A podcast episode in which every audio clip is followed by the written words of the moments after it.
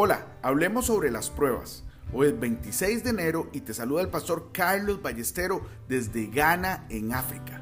Como todos los días, yo le oro al Señor para que ponga en nosotros un corazón puro y su presencia nunca, nunca se aleje de nosotros. En Apocalipsis 12:9 leemos, la serpiente antigua que se llama Diablo y Satanás, el cual engaña al mundo entero. Hoy te quiero recomendar leer y meditar en Lucas 4 del versículo 1 al 15. El diablo tienta y pone a prueba a todo el mundo. Jesús nos enseñó con las siguientes palabras, un siervo no es superior a su Señor.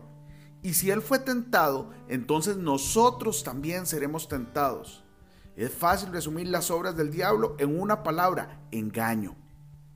El diablo es un mentiroso y un engañador. Jesús lo llamó el padre de toda mentira. La Biblia describe a Satanás como alguien que engaña al mundo entero.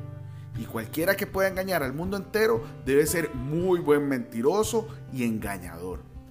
Satanás ha logrado cautivar las mentes y los corazones de este mundo con oro, plata y placer.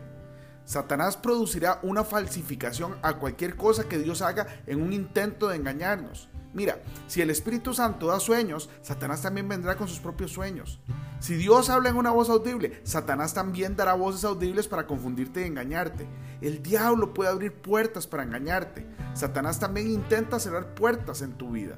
Es por eso que Jesús es descrito como el que puede abrir una puerta que nadie puede cerrar en Apocalipsis 3:7. Nuestro principal trabajo es ser capaces de descifrar las trampas engañosas y las mentiras del enemigo. La Biblia nunca nos enseña que debemos enfrentarnos al poder del diablo. Y es que la fuerza del diablo no está en su poder. Por eso, la instrucción que Dios nos da es que tengamos cuidado con sus trucos y trampas mentirosas. Recuerda, vestidos de toda la armadura de Dios para que podáis estar firmes contra sus acechanzas, engaños, tretas y mentiras. Hoy bendigo tu vida en el nombre de nuestro Señor Jesucristo. Amén y amén.